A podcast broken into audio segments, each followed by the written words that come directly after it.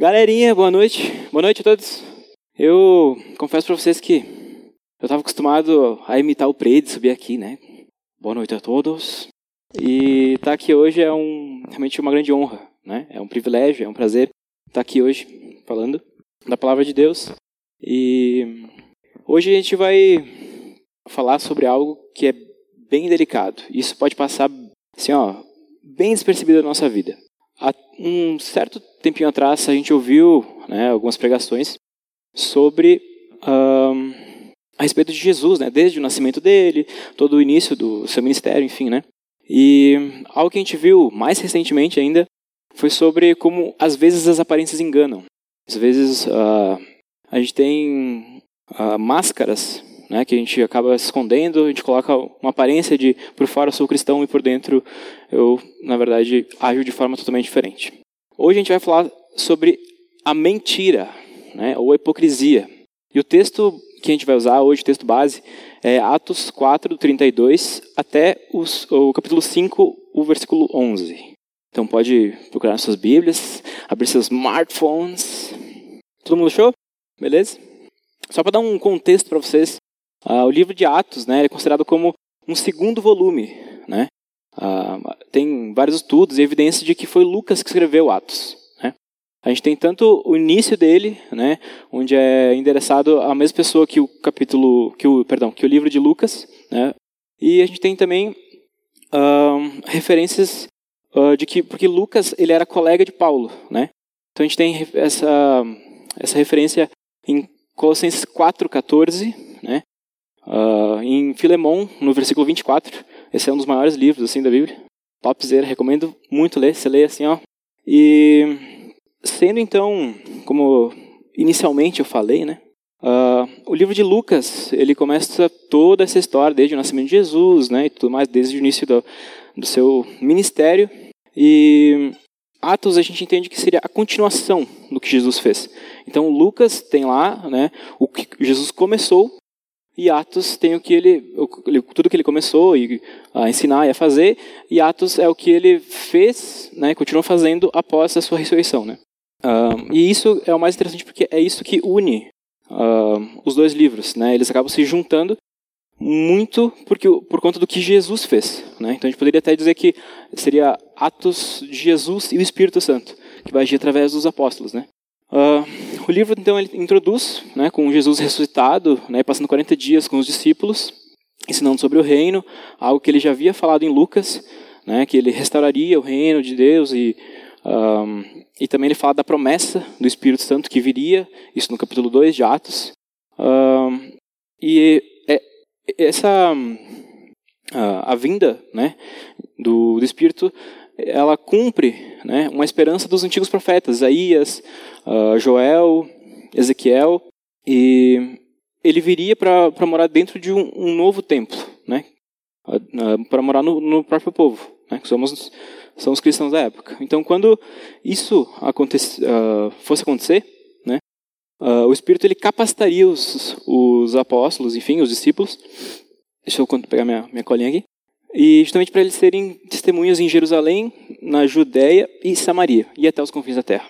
Então, após né, Cristo uh, anunciar isso, ele é levado aos céus numa nuvem, né, e isso é uma imagem que a gente tem de Daniel no capítulo 7, né, onde uh, essa imagem é, é trazida para nós agora, né, no caso para o pessoal ali, que da mesma forma como Jesus ele foi elevado aos céus, ele vai voltar um dia.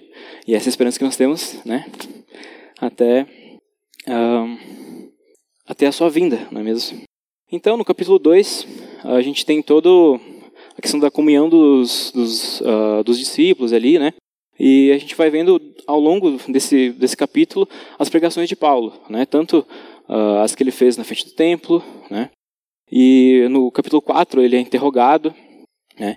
E justamente ele é interrogado pelo que ele e João estavam fazendo, né? Falando de Deus, curando as pessoas através do poder do Espírito Santo. Isso foi uma coisa que deixou os líderes religiosos da época muito, muito preocupados, né?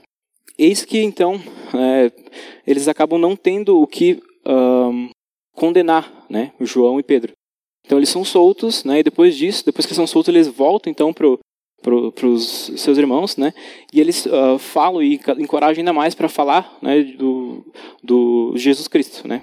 E, e eis então que a gente chega ao nosso texto base, né? No capítulo 4, no versículo 32, acompanha ali, né? Ele começa dizendo: Os discípulos repartem seus bens. Da multidão dos que creram, uma era a mente e um, e um coração. Ninguém considerava unicamente sua coisa alguma que possuísse mas compartilhavam tudo o que tinham. Com grande poder, os apóstolos continuavam a testemunhar da ressurreição do Senhor Jesus, e grandiosa graça estava sobre todos eles. Não havia pessoas necessitadas entre eles, pois os que possuíam terras ou casas as vendiam, traziam o dinheiro da venda e o colocavam aos pés dos apóstolos, e que o distribuíam segundo a necessidade de cada um. José, um levita de Chipre, a quem os apóstolos deram o nome de Barnabé, que significa encorajador, vendeu um campo que possuía, trouxe o dinheiro e colocou aos pés dos apóstolos. Aqui a gente vai ter o nosso primeiro personagem que a gente vai ver essa noite, que é José, que também é chamado de Barnabé. Né? Então, uh, ele, ele doa conforme a necessidade do, do, do povo. Né? José era um cara muito temente e fiel a Deus. E com isso, uh, a gente vê né, que ele não tinha apego aos seus, bens, aos seus bens materiais, e então ele vendeu tudo e entregou aos pés dos discípulos, mas realmente uh, de, de bom grado, sabe? Não fez como outros personagens que a gente vai conhecer mais para frente um pouquinho.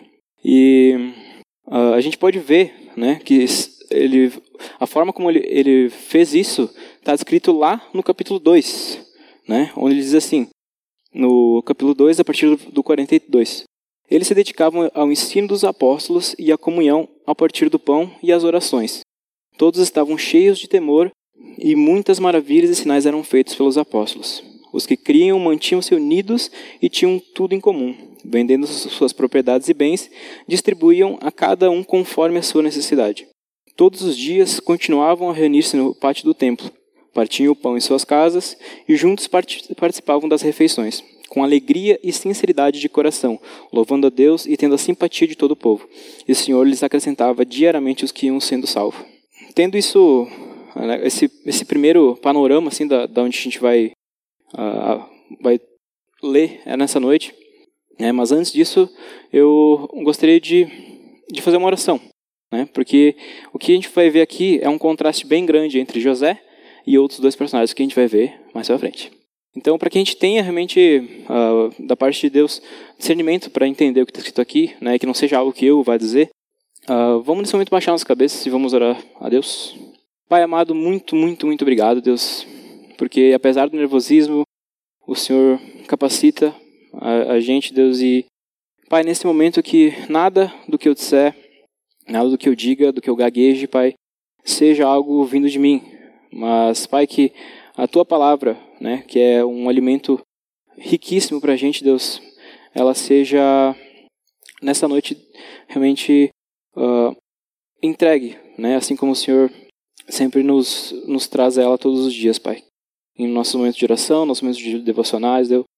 Pai, eu te peço nesse momento que o Senhor conduza né, toda essa noite e que eu seja apenas uma ferramenta nas tuas mãos, Deus. Te pedimos por isso e te agradecemos né, por tudo que o Senhor já tem feito e ainda vai fazer. Em nome do Filho de Jesus que nós oramos. Amém. Show! Né?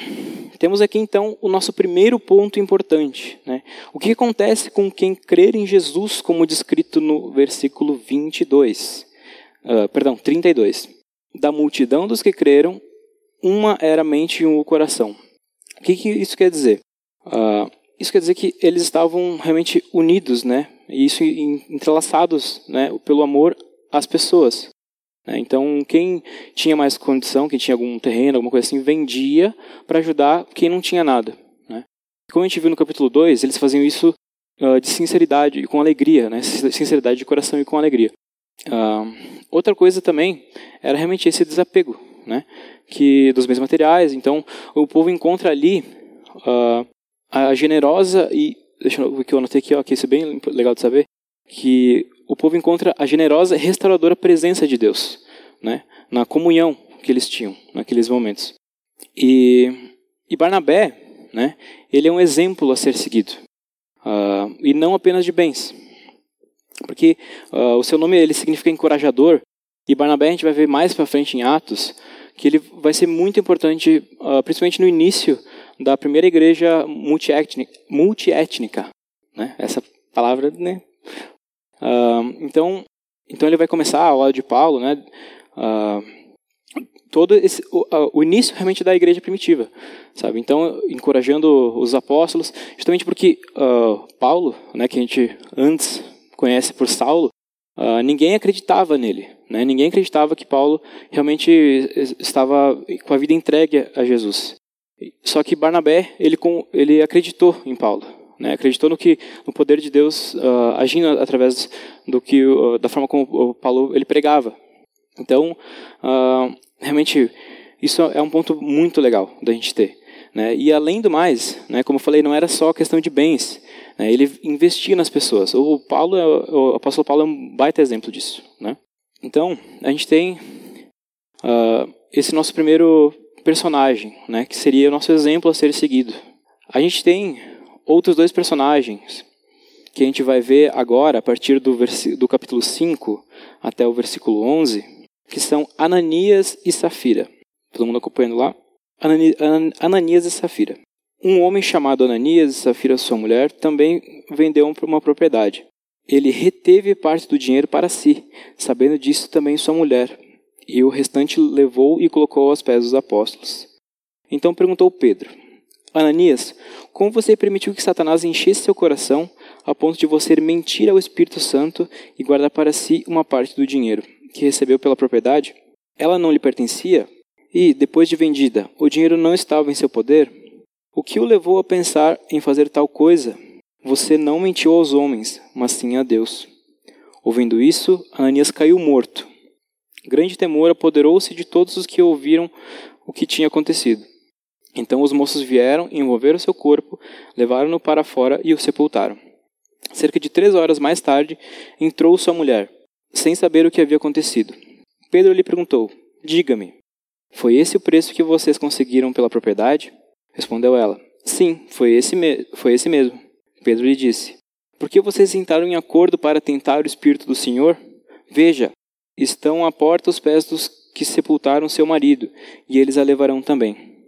Naquele mesmo instante, ela caiu morta aos pés dele. Então os moços entraram e, encontrando-a morta, levaram-na e sepultaram ao lado de seu marido e grande temor apoderou-se de toda a igreja, uh, de toda a igreja e de todos os que ouviram falar desses acontecimentos. Então aqui a gente já começa com essa pancada, né? Tipo, de uma realidade para outra, né? Os dois lados de uma moeda, né? Aqui a gente pode dizer os dois lados de um coração, né? E algo muito interessante que, que nesse nessa parte ele vai dizer que eles não mentiram realmente para pessoas, eles mentiram para Deus, para o Espírito. E, gente, não tem como mentir para o Espírito. Uh, e, a, e, acaba acontecendo que, realmente, quando a gente, nós, né, linkando aquilo que eu falei mais no início, quando a gente vive um cristianismo de aparência, uh, a gente vai sofrer depois uh, o, o juízo, né? E a gente vai ver, a gente viu o que aconteceu com eles, que foi o juízo de morte. E a gente corre muito risco de errar da mesma forma como Ananias e Safira erraram. Então, assim, uh, Deus, ele é zeloso pelo seu nome. Né? Ele cuida do seu povo, né? cuida da sua igreja. E, e, ele não tolera né, que a casa dele seja profanada. Então, isso de, de acontecer algo repentino, né, assim, isso, essas coisas, algo mais nítido assim para as pessoas, é algo que acontecia muito no Antigo Testamento, né? E ele traz isso de novo agora, justamente por, muitas vezes para mostrar né, uh, naquele caso para aquele povo, que realmente não vinha da parte de Pedro, né, uh, o que aconteceu com eles dois, vinha da parte de Deus. Então, hoje em dia a gente pode ver que isso acontece também, não talvez em questão de morte, né, talvez uma morte espiritual, enfim. Né, a gente vê vários casos onde do nada pessoas elas uh, são afastadas, justamente porque Deus entende que aquela pessoa ali ela está mentindo para o espírito, por mais que por fora ela pareça ser uh, um pouco mais mais santa, digamos assim, né? E isso a gente pode ter um exemplo muito muito bacana porque não é só como eu falei, né? Isso acontecia bastante no Antigo Testamento. Mas a gente vê Jesus né, na frente do templo, quando os cambistas eles estão uh, vendendo e, e transformando do templo um comércio, né? Que ele chega lá assim, ó, sai todo mundo, né? É capaz, né? Deus livre insultar, insultar Jesus, mas imagina a, a ira dele na, naquele momento onde ele vê a, a, casa de Deus sendo profanada. Então, a gente tem esse link, né, de uma coisa com a outra. E a gente tem um problema bem grande, é que Safira, Zafira, ela consentiu com o erro. Então a gente pode pensar assim, esse Deus aí, se uma pessoa que ouve isso primeiro pensa, nossa, mas esse Deus mata pessoas, né? Tipo, esse Deus, como é que ele pode ser um Deus de amor, né? Só que o que acontece? Quando Ananias, enfim, ele, é, ele acaba tendo o juízo de morte, e logo após a, a Safira, ela veio ali, e o, o apóstolo Pedro ele diz assim, uh, esse realmente foi o valor que vocês uh, receberam? Perdão? foi esse mesmo que vocês conseguiram pela propriedade? E ela responde, confia, sim, foi esse. Então ali, né, uh, era Deus dando realmente uma chance de arrependimento. Né? Então, uh, diferente de Abigail, né, que salvou sua família, uh, e a Safira ela, ela consentiu com um erro, né, e não é como se fosse uma surpresa, não é como se a Nenê tivesse mentido para Safira, ela sabia também daquilo. Né? Então ela consentiu com o erro e acabou tendo o mesmo julgamento. A questão é que a gente pode pensar, ok, mas eles não não venderam a propriedade, mesmo que tivesse ficado com o que ficaram, não entregaram para tipo uma, uma, boa parte para para os apóstolos, né, para os apóstolos. Sim, eles fizeram isso. Só que para Deus a quantidade da oferta não importa. O que importa para Deus é a qualidade da oferta. E é aí que entra o contraste entre a forma como uh, Barnabé ele oferta e a forma como eles dois fizeram. Porque eles não precisavam uh, fazer a mesma coisa, porque todo mundo estava fazendo isso, na, como a gente viu no capítulo 2. Eles não precisavam ter feito isso, se não quisessem. Né? Mas se, se fosse para fazer, que fizessem assim, como uh, Barnabé, né? e como muitos outros que também estavam entregando realmente com sinceridade de, coração né? e com alegria. Mas não, eles escolhem um outro caminho. E, e o pensamento de enganar os apóstolos e o Espírito de Deus levou eles ao pecado, né? Que nesse caso realmente né, gerou a morte, literalmente deles, né? E toda essa questão do temor da igreja e dos que estavam por ali foi realmente para para de novo mostrar, né, como eu falei antes, que Deus ele age muitas vezes de forma nítida para que as pessoas vejam que o controle e a soberania pertencem a Ele, não a qualquer outro homem. Né? Então, assim, uh, a gente tem que ter temor no nosso coração, né? pois Ele é santo, né? e Deus é santo e Ele age, Ele intervém, e realmente, como eu falei, Ele tem zelo pela sua casa. Então, a gente tem esses dois contrastes né, do que a gente dever, deve, deveria fazer, e não, isso não se aplica só a dinheiro, mas às vezes é, é tudo que eu vou dedicar do meu tempo, seja do relacionamento que eu tenho com meus irmãos na igreja. Então, Deus nunca vai pedir para que realmente não dê. Uh, isso foi uma coisa muito legal, que quando eu comecei a vir na Aliança, uh, uma conversa que eu estava tendo com o Prede, né, o grande Predebon, a gente estava debatendo algo semelhante a isso, assim, né, sobre a questão de, de, de oferta, de, de dízimo, né, que antes de entender eu chamava de dízimo, né, o, o dinheiro da cestinha, né, e e o, o Pedro me explicou uma coisa que tipo foi um exemplo muito prático que depois isso eu jamais esqueci. Que ele falou assim: Paulinho, Deus nunca vai pedir para uma mãe tirar o leite, né, o dinheiro do leite das crianças para dar para Deus e deixar aquelas pessoas passando fome.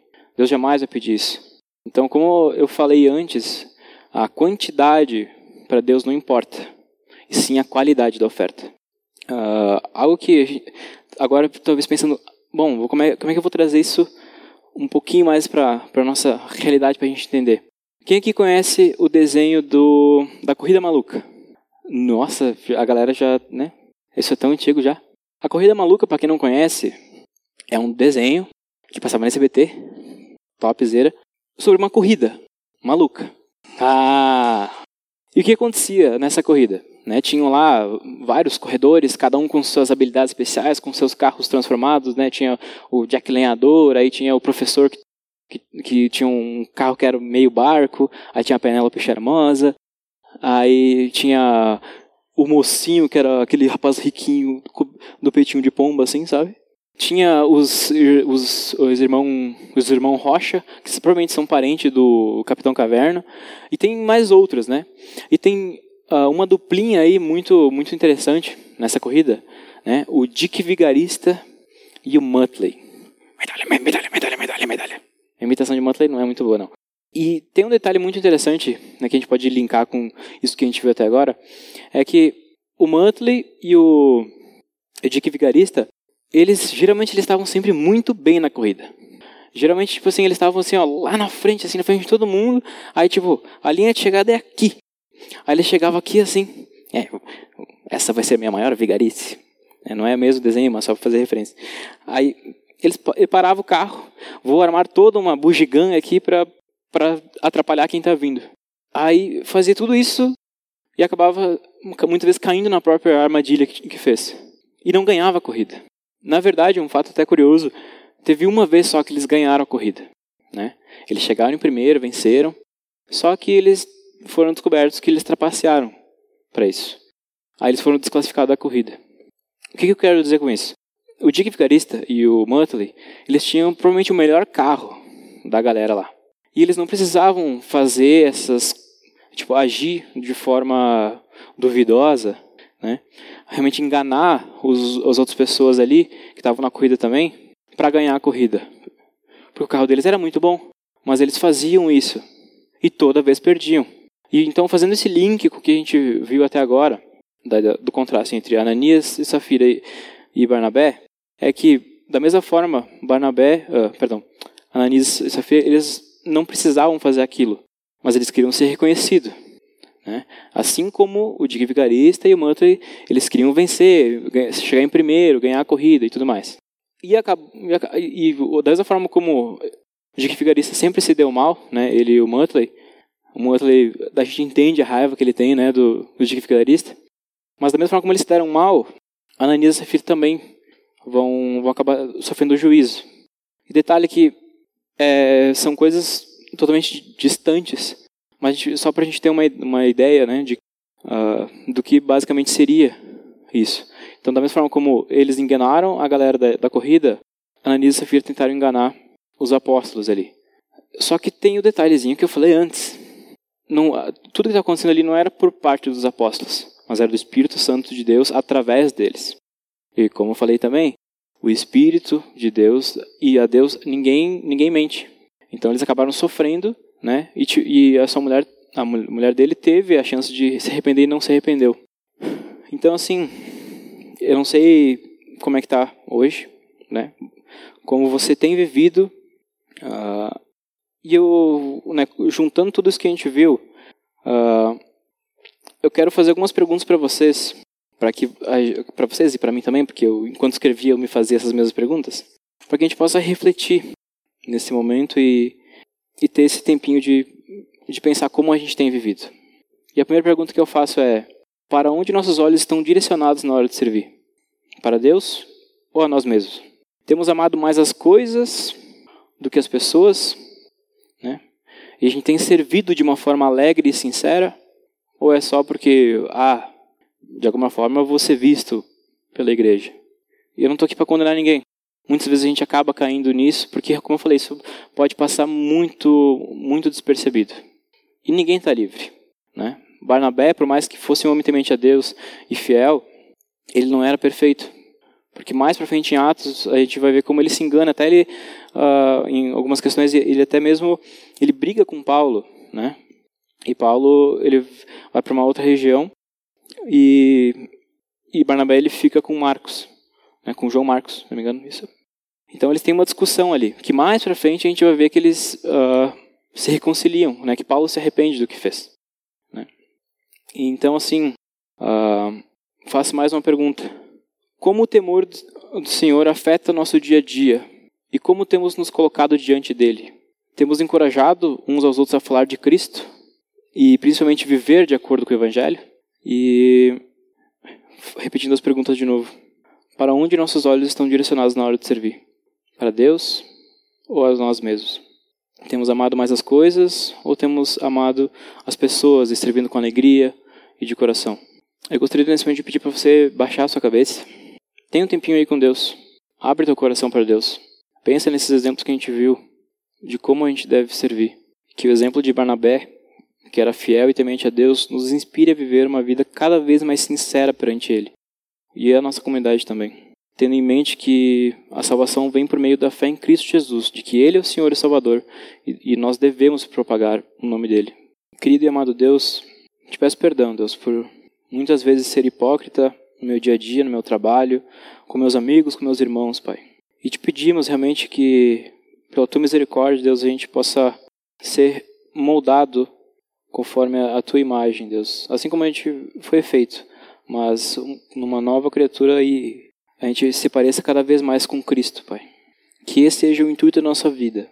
Não somente no que a gente fala, mas principalmente da forma como a gente vive de acordo com o Evangelho, Deus.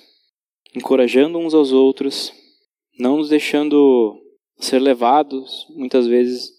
E se caso, Pai, a gente cair, que a gente se, que, que a gente se arrependa, Pai, e volte os olhos a Ti, Deus.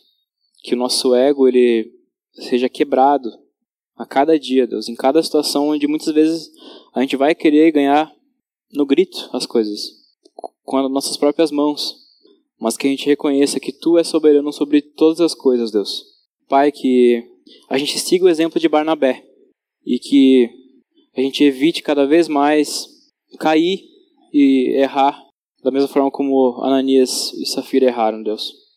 Pai, é, por isso, são por essas coisas que a gente ora, Deus, e te agradece. Em nome do Filho de Jesus. Amém?